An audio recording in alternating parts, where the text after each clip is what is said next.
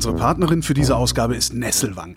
Nesselwang liegt genau da, wo die hohen Berge beginnen bietet aber gleichzeitig alle Vorzüge der Voralpenlandschaft. Es liegt also an euch, ob ihr lieber mit dem Fahrrad um einen der vielen Seen fahren oder zu Fuß auf unsere Aussichtsberge gehen möchtet. Dabei immer an eurer Seite ist die zum Leben erwachende Natur mit blühenden Bäumen, pfeifenden Vögeln und gelben Löwenzahnwiesen. Kulturelle Veranstaltungen sprießen ebenfalls wieder aus dem Boden, sodass euch ein Urlaub in Nesselwang im Allgäu nach dem Winter neue Frische einhauchen wird. Und den direkten Link nach Nesselwang findet ihr in den Show Notes. Willkommen bei Mein Bayern. Ich habe einen Hut mit 50 Fragen und lasse daraus welche ziehen und das 10 Minuten lang. Diesmal von Kilian Stückler, dem Brauermeister und Inhaber vom Hirschbräu in Sonthofen im Allgäu. Hallo Kilian. Grüß Gott. Welche skurrilen Begegnungen oder Erlebnisse verbindest du mit Bayern? Das Nachtleben von München bietet manchmal ganz skurrile äh, äh, Szenen die ich jetzt hier nicht erwähnen möchte. Also dazu muss ich nicht nach Bayern, die kriege ich in Berlin auch. Die sind dann nur ein bisschen die sind, anders. Die sind aber, skurriler ja. wahrscheinlich. ja gut, machen wir die Frage vielleicht nachher. Aber äh, Kennst du ein bayerisches Wort, für das es keine hochdeutsche Übersetzung gibt? Mohagel. Bitte was? Mohagel. Was heißt denn das? Äh, ist halt so, so ein Mann oder Frau, die halt wenig reden wollen mit anderen Leuten und halt mohagelig sind. Ja. Schweigsam? Nee. Nee, eher so, wenn ein Fremder kommt und mit dir reden will und der gibt dir keine Antwort. Genant, sagt man bei Kindern. Genant.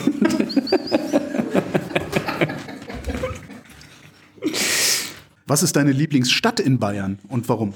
Meine Lieblingsstadt in Bayern. Ist Sonthofen eigentlich eine Stadt? Sonthofen ist sowas von eine Stadt. Also hat Stadtrechte, aber ist es Nightlife.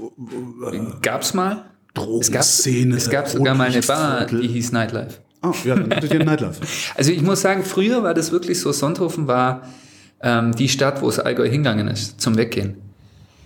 Also was ist dann passiert? Ja, Anwohner und die Leute werden immer älter und das ist wirklich leider ein Problem. Also ich kann ich kann es verstehen, ich kann beide Seiten verstehen. Ja. Die Jugend, die weggehen will und was erleben will, äh, aber die Leute, die halt in der Stadt wohnen und wenn es dann bis nachts um drei gegrölt wird, ist genauso ätzend.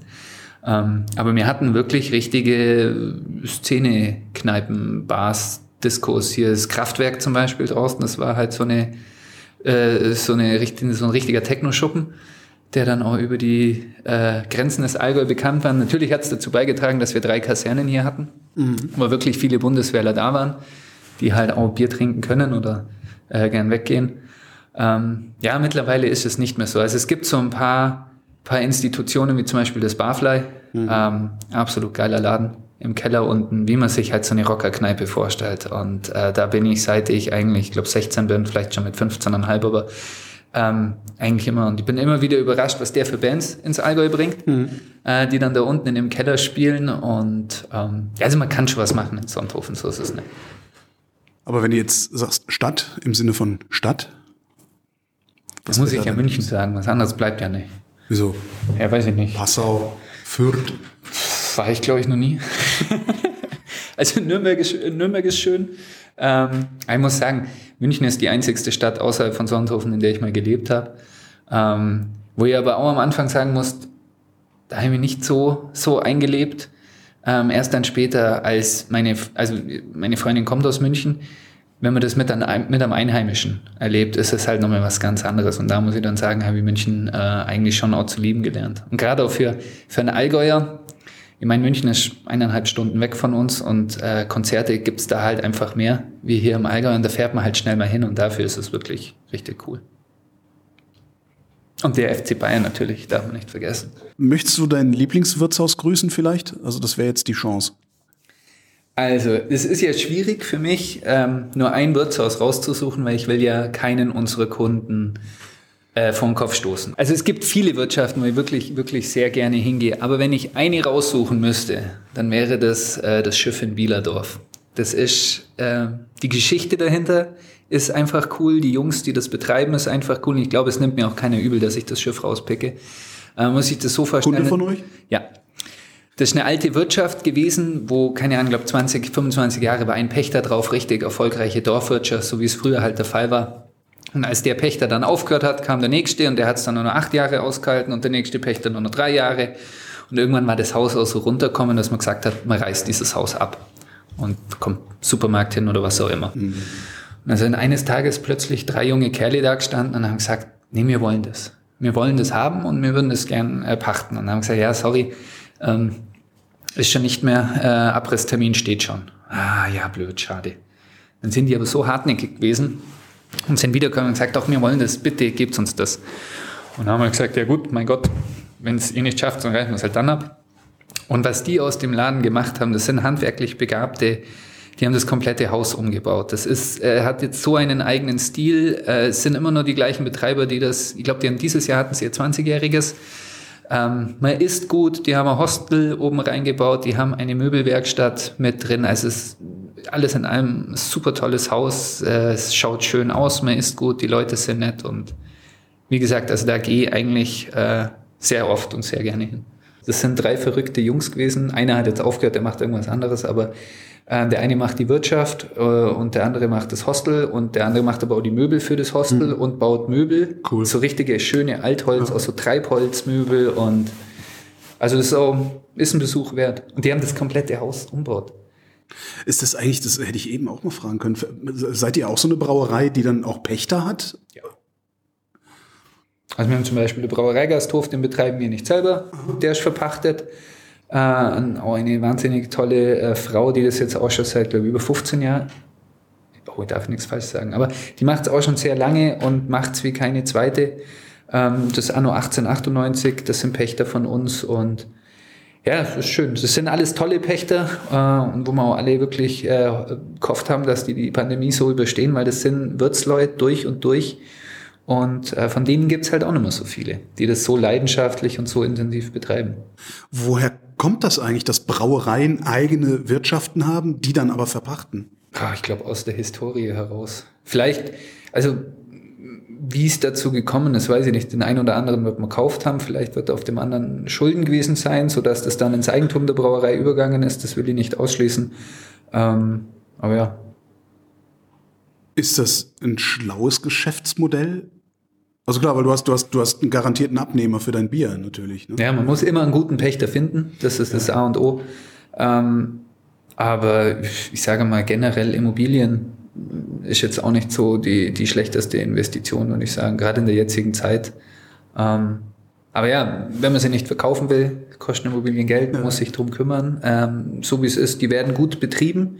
Äh, man kann überall toll und gern zum Essen hingehen. Also ich sage ja, das ist eine gute Sache. Wenn du eine andere Zeit in Bayern erleben könntest, welche wäre das? Die 80er wären schon, glaube ich, interessant gewesen. So jetzt in meinem Alter die 80er zu erleben, äh, wäre, glaube ich, aufregend. Ähm und ansonsten ist es eigentlich die Zeit, in der wir leben. Also ich meine, ich finde, ganz ehrlich, frü viel früher zu leben wäre, glaube ich, nicht so interessant gewesen, weil einfach die, die Annehmlichkeiten, die wir in der heutigen Zeit haben, ähm, fehlen.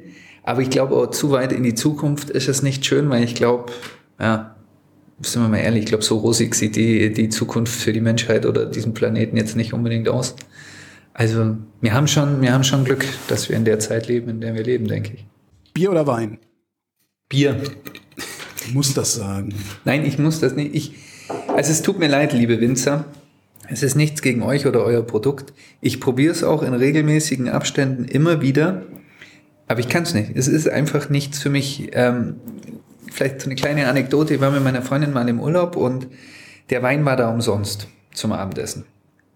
Das war so ein das ist voll der coole Bauernhof, wo außenrum so Hütten waren und in den Hütten hat man gewohnt und dann ist man in den Bauernhof zum Essen gegangen und das war ein richtig guter Koch und der hat halt auch immer sehr eine schöne Weinbegleitung gehabt zu jedem Gang. Am zweiten Tag habe ich wieder Bier getrunken und wenn ich dafür habe zahlen müssen. Ich, also ich bin der Meinung, jeder Alkohol macht dich auf eine andere oder berauscht dich auf eine andere Art. Also ein Schnaps macht es anders wie ein Bier und ein Bier macht es anders wie Wein. Und ich werde dann immer so melancholisch. Vom Wein? Ja, brutal. Und vom Bier werde ich einfach nur euphorisch und mit jedem Bier noch besser drauf und alles ist super. Und Wein ist so das genaue Gegenteil. So, die Welt ist so ein grauer Ort. Nein, so schlimm ist es nicht. Aber Ich weiß nicht, es ist einfach, es ist kein Getränk für mich. Es tut mir leid. Äh, ich weiß, ihr macht das alle mit der, mit der gleichen Leidenschaft, mit dem gleichen Sorgfalt und äh, verdient auch seine Anerkennung. Aber bei mir ist es Bier und wird es immer bleiben. Welches Bayern-Klischee erfüllst du? Ich trage wahnsinnig gern Lederhosen. Also, ja, mache ich gern. Habe mir vor zwei Jahren eine machen lassen. Ähm, und ja, es ist immer schön, wenn man sein, das ist der große Bieranzug bei uns umgangssprachlich, der kleine ist der Trachtenjanker. Der große Bieranzug ist die Lederhose mit dem gestrickten Kittel. Ähm, es ist immer schön, man kommt meistens ein bisschen angeschlagen nach Hause, wenn man die dreht, äh, trägt, aber es war eigentlich immer ein schöner Tag. Und ich habe mir auch zweimal erwischt in den Lockdown-Geschichten jetzt, die wir hatten, dass ich einfach Lederhose anzogen habe, mal so einen Nachmittag lang, weil ich es einfach vermisst habe. Weil die Dinger sau bequem sind und ja, Lederhosen trage ich sehr gern. Wo hast du die machen lassen? Ähm, beim äh, Lederwaren Benzmann in Hindelang. Ah. Das ist auch eine total geile Konstellation aus Vater und Sohn. Der Vater macht traditionelle Lederhosen und der Sohn ist Tätowierer und Künstler. Yes. Und wird man auf den ersten Blick nie zusammen in einem Haus erwarten. Mhm. Also klar, es sind Vater und Sohn, aber ähm, die, die Bereiche, in denen sie arbeiten, ähm, total geiles Studio von den beiden und die Lederhosen werden traditionell in Handarbeit gefertigt und der Sohn macht an der anderen Ecke, macht er sensationelle, so realistische ähm, Tattoos. Und ja, das ist ein cooler Laden. Was siehst du, wenn du aus deinem Fenster guckst? Die Brauerei. Kein Witz, ist so. Also die Oberstdorfer Berge und die Brauerei. Also es gibt schlimmere Aussichten nicht, ja. Was gehört zur perfekten Brotzeit? Gutes Brot, Butter, jede Menge Butter. Ich glaube, mir Kinder aus Bayern äh, sind sehr äh, Butter, butteraffin.